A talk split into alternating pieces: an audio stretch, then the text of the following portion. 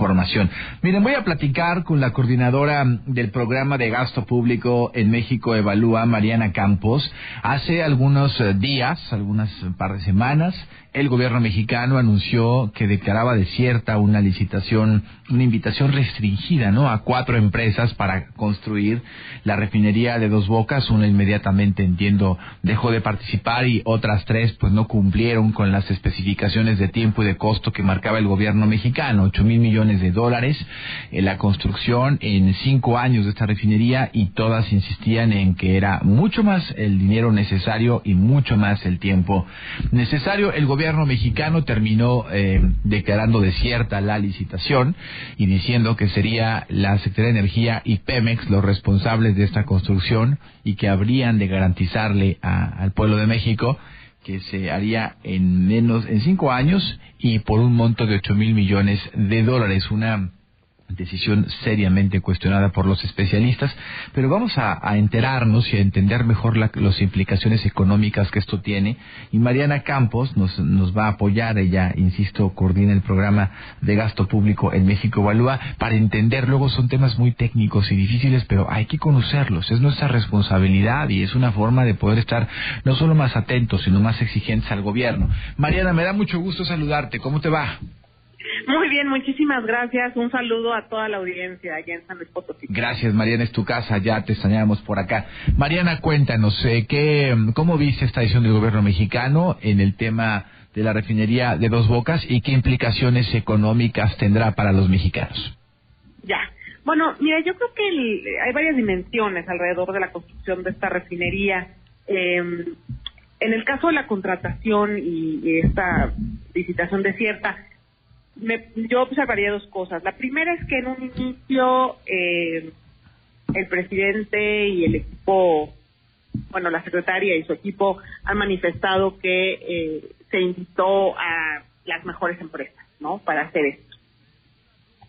Y em, posteriormente em, ya perdieron, digamos, eh, la confianza o, digamos, em, ya desestimaron las conclusiones de estas empresas alrededor de la construcción de la refinería, ¿no? Esto de que pues el presupuesto es mayor y el tiempo para su ejecución también.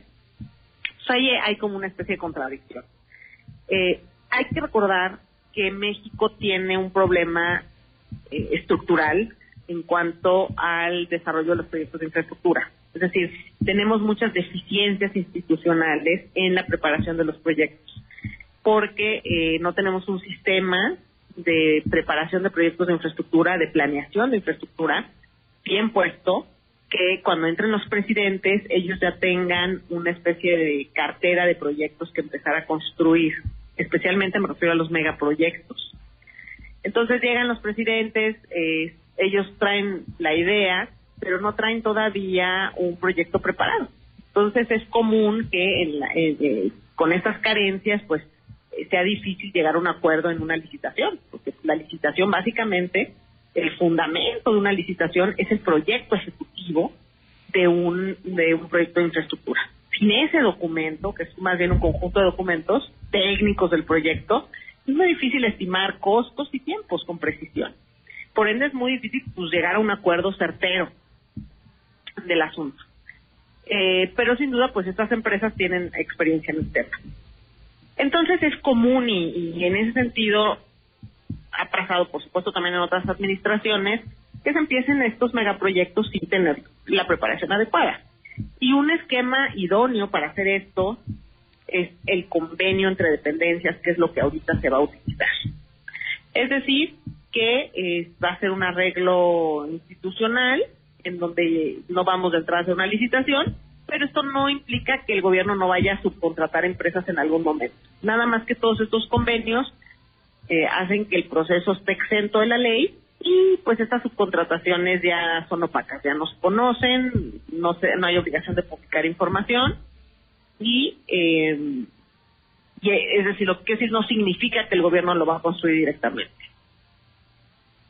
Estamos conversando hoy con Ana Campos sobre la refinería de, Dos Bocas en México y la decisión tomada por el gobierno mexicano. Mariana, bajo este escenario, entonces es altamente probable que en efecto, como dicen los expertos, ni cueste ocho mil millones de dólares ni se pueda hacer en cinco años.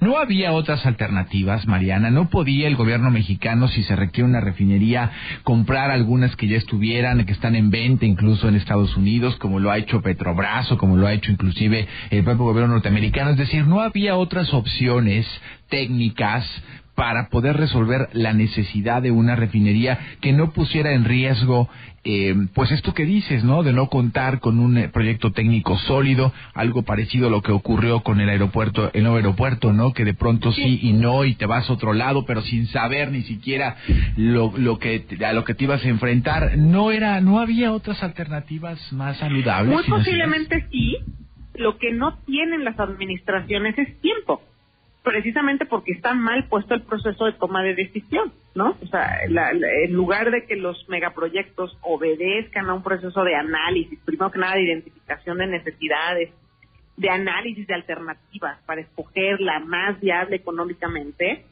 eh, pues no tenemos esos procesos.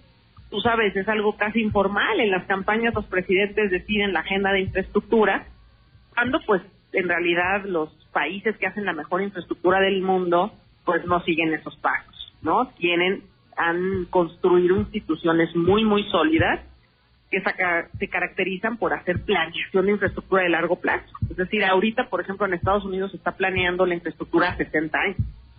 Nosotros la planeamos a un sexenio. Así está puesta nuestra, nuestras instituciones. Hay una ley que data de los 70, que es la ley de planeación, que prohíbe prácticamente este planear el sexenio siguiente como presidente, no puedes planear el sexenio del siguiente presidente, ¿no? Entonces esto le da un corte muy político a la planeación en México.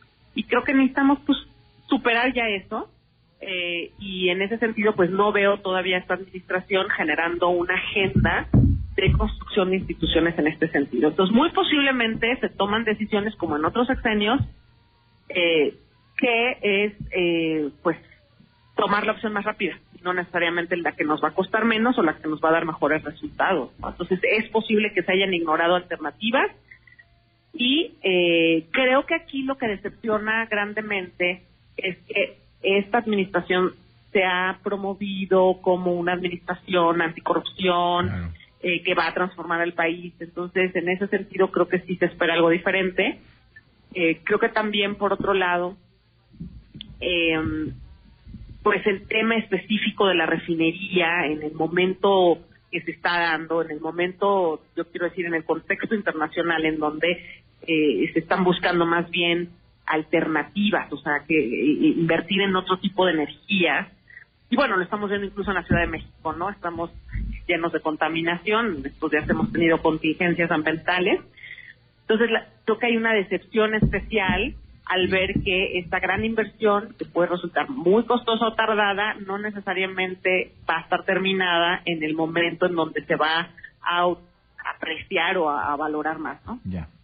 Mariana, pues muchísimas gracias por tu análisis. Si me lo permite, sigo en contacto contigo. Son temas que, que, insisto, parecen como muy lejanos a la gente, pero no. Es finalmente dinero público, es finalmente decisiones importantes que van a, a marcar la pauta de la dinámica de gobierno de este sexenio y que vale la pena que como mexicanos responsables, pues estemos atentos a ella.